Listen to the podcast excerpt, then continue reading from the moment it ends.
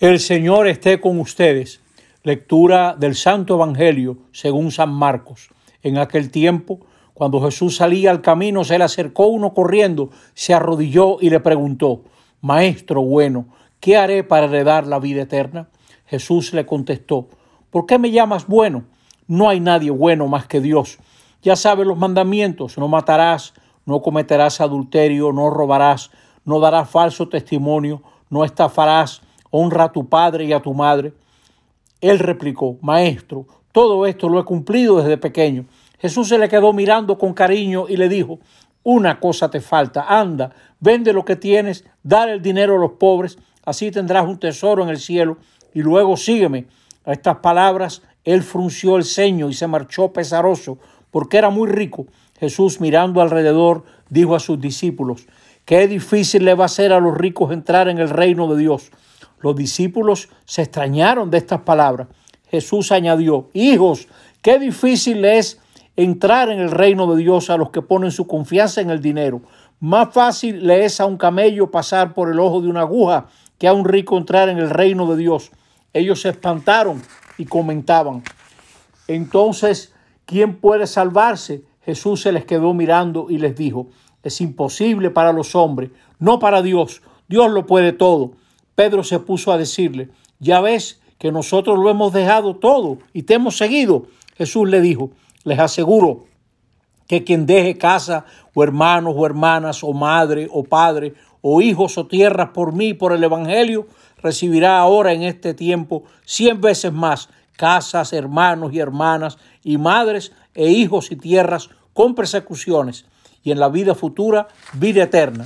Palabra del Señor. Estamos en el vigésimo octavo domingo del tiempo ordinario y hemos leído en la primera lectura acerca de la sabiduría. Ojalá la lean. La sabiduría es preferir lo que nos da la felicidad. El ser humano se engaña entreteniéndose con cositas y se olvida de la verdadera felicidad. Por eso es que necesitamos la palabra de Dios que nos revela la profundidad, lo que de verdad queremos, lo que de verdad preferimos. Fíjense esta segunda lectura, que es así, le voy a leer un pedacito.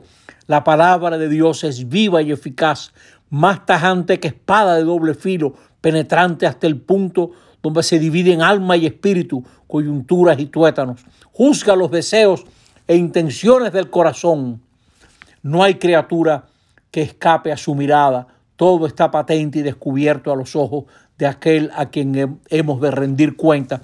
Esa es la sabiduría que la palabra nos ayuda también a descubrir qué queremos, que eso es algo difícil, dónde está la profundidad de lo que queremos. Y aquí se acerca en el Evangelio un joven a Jesús para decirle, ¿cómo voy a heredar la vida eterna? ¿Cómo llego a la vida eterna? Y Jesús, que lo quiere escuchar, le recuerda los mandamientos y le recuerda que bueno solo es Dios. Es decir, maestro bueno, tú estás hablando de lo bueno. ¿Sabes tú hasta dónde llega lo bueno? Lo bueno viene del Padre. Lo bueno viene desde la profundidad de Dios. El joven está hablando de algo que no sabe.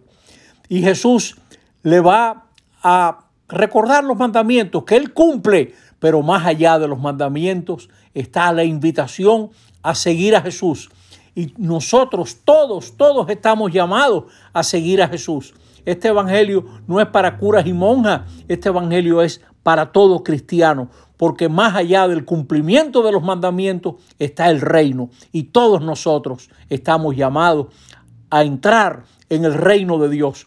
Y para eso dejar que Jesús nos invite, que Jesús nos invite a volver a nuestra vida. Regresa a tu vida. Has hecho un buen retiro, has hecho una experiencia de Maús, has hecho un taller con tu parroquia, todo eso, excelente. Y ahora vuelve a tu vida y deja que la prioridad del Evangelio te haga pobre, que te quedes pobre de tanto compartir, de tanto servir, porque no podemos vivir para acumular, eso está claro. El que sabe, el que tiene una profesión, el que tiene recursos, qué bueno, excelente, Dios te los bendiga, ojalá crezcan tus negocios, y tu dinero y tus posesiones, pero que ellas no te organicen la vida, que las sociedades necesitan mujeres y hombres generosos, gente que invierta, que piense en los demás, que ponga a rendir esta tierra. Y para eso hay que seguir a Jesús. Hoy en día no es de tanto regalar cosas a los pobres, sino ver cómo hacemos para que el pobre pueda promoverse, estudiar, capacitarse, ahorrar, etc. Por ahí va. Y eso, ¿quién lo va a hacer? Tenemos que meternos en eso, los que hemos estudiado, los que tenemos una cierta formación. No es que seamos mejores, es que podemos ayudar, podemos ayudar, pero sin quitarle el protagonismo a los más interesados, que son la gente pobre. Ahora Jesús da un aviso que es importante que, que sepamos que las posesiones, el dinero, el poder organizan, organizan, tienen sus tenazas, tienen sus redes que nos enredan, porque las cosas, las cosas que tenemos acaban teniéndonos a nosotros. Y hay gente que tiene muchas cosas, pero en realidad son muchas las cosas que tienen a la gente. Para que el reino sea una ventaja en nuestra vida, para que el reino sea un camino de vida, hay que estar libre, hay que ser capaz de decirle, Señor, tengo todas estas cosas, pero tú eres más importante que todas ellas. Y el bien de mis hermanos es más importante que todas ellas. Nuestras sociedades necesitan personas capacitadas con recursos que sean capaces de buscar el bien de los demás en primer lugar, como hace Dios que busca nuestro bien en primer lugar.